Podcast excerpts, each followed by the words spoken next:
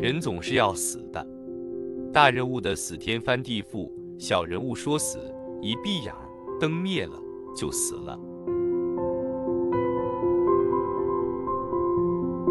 我常常想，真有意思。我能记得我生于何年何月何日，但我将死于什么时候却不知道。一觉睡起来，感觉睡着的那阵就是死了吧？睡梦是不是另一个世界的形态呢？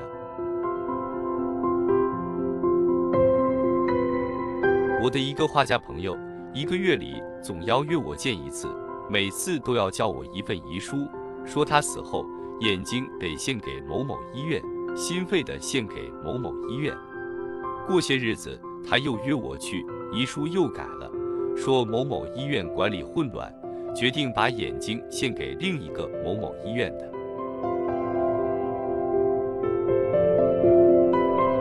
于死和将死的人见得多了，我倒有个偏见。如果说现在就业十分艰难，看一个孩子待父母孝顺不孝顺，就看他能不能考上大学。那么，评价一个人的历史功过，就得依此人死后是否还造福于民。秦始皇死了那么多年，现在发掘了个兵马俑坑，使中国赢得了那么大的威名，又赚了那么多旅游参观的钱，这秦始皇就是个好的。人怕毛毛虫，据说人是从小爬虫演变的，人也怕人。人也怕自己，怕自己死。在平日，寿比南山的话，我们说的很多。万寿无疆也喊过，是极少以死来恭维的话。死只能是对敌人最痛恨的诅咒，是法典中的极刑。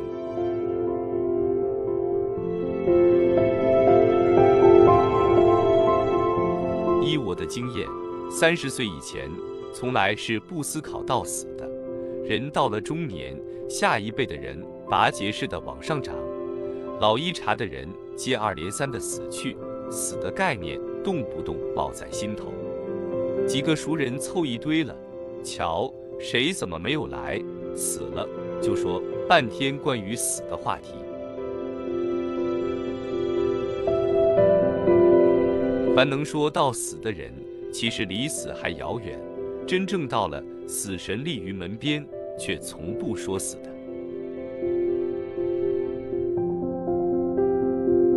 我见过许多癌症病人，大都有三个发展阶段：先是害怕自己是癌症，总打问化验检查的结果，观察陪护人的脸色；再是知道了事实，则拒不接受，陪护人谎说是无关紧要的某某部位炎症，他也这么说，老实在配合治疗。相信奇迹的出现，后世治疗无效果，绝望了，什么话也不说了，眼睛也不愿看到一切，只是流泪。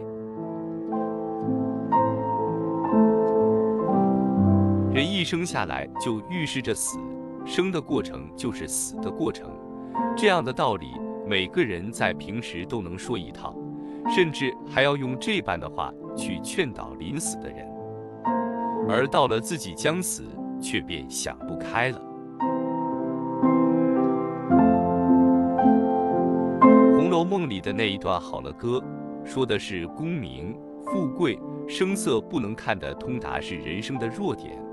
那么，人性里最大的可悲处是不能享受平等。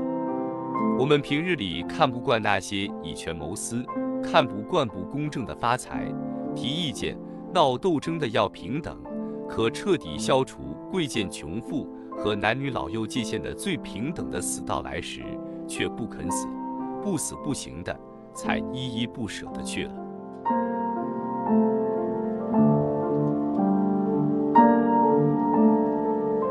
为什么不肯死？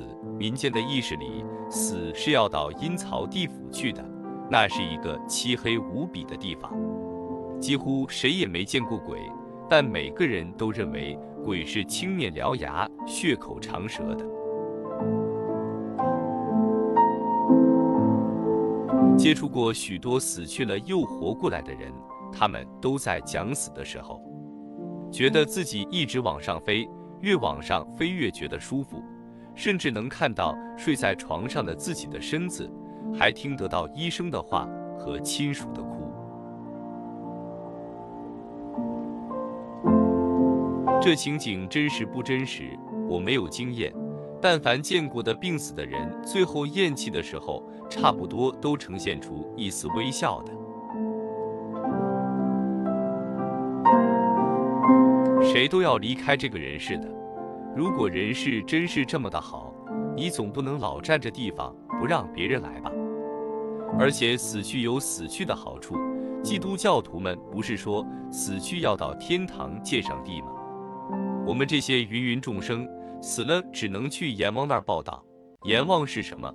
阎王是监督执行公正平等的长官。把生与死看得过分严重是人的秉性，这秉性表现出来的就是所谓的感情。其实这正是上天造人的阴谋处。识破这个阴谋的是那些哲学家、高人。真人，所以他们对死从容不迫。另外，对死没有恐惧的是那些糊里糊涂的人。最要命的是高不成低不就的人，他们最恐惧死，又最关心死。你说人来世上是旅游一趟的，旅游那么一遭就回去了，他就要问人是从哪来的，又要回到哪去。道教来说，死是乘云驾鹤去做仙了；佛教来说，灵魂不生不死，不来不往，死的只是躯体；唯物论讲师来说，人来自泥土，最后又归于泥土。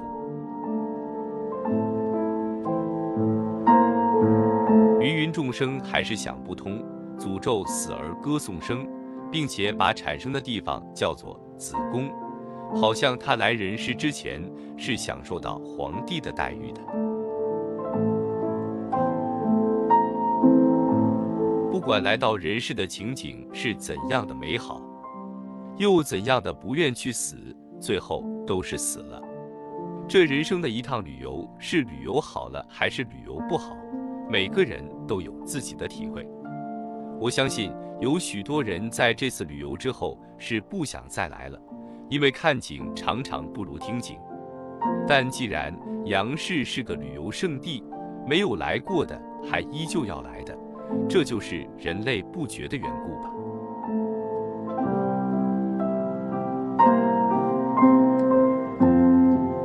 作为一个平平常常的人，我还是做我平常人的庸俗见解。孔子有句话是“朝闻道，夕死可矣”。当我第一次读到这句话。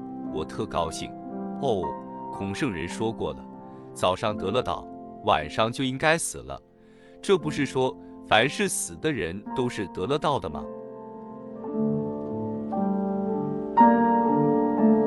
那么这死是多么高贵和幸福，而活得长久的，则是一种蠢笨不悟道，是罪过。越是拥戴谁，万寿无疆，越是在惩罚谁。他万寿了还不得道，他活着只是灾难更多，危害更大。海明威有个小说，写的是一个人看见妻子在生产，他承受不了人生人的场面，就割破动脉血管而死了。海明威讲的是生比死可怕。我小时候听水磨坊的老汉说过一个故事。一个人夜里独自在家，有鬼来骚扰，这人不理，鬼很生气，闹得更厉害，以死来威胁。这人说了一句：“我对活着都不怕，我怕死。”这人说的真好，人在世上是最艰难的事，要吃喝拉撒，要七情六欲，要伤病灾痛，要悲欢离合，活人真不容易的。那些自杀的人。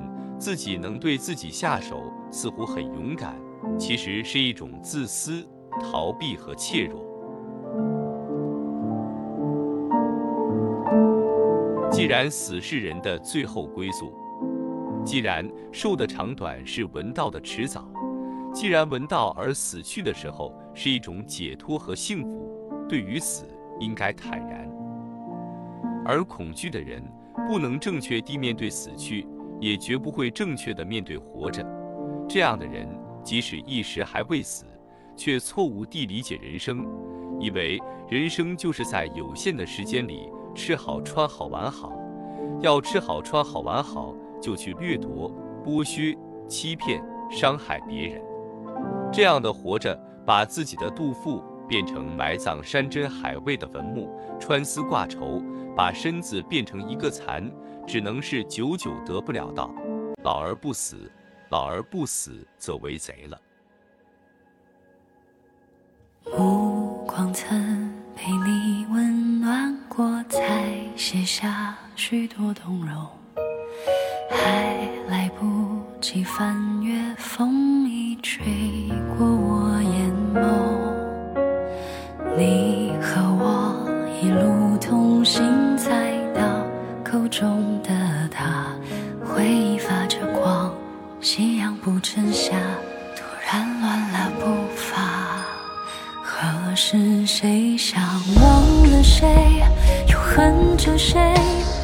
从此方向成了跟随，耳朵开出来的水仙让人晕眩。那是谁想忘了谁？所谓永远。不过是个负面概念，明明就本期就分享到这儿，欢迎在下方留言，祝您开心。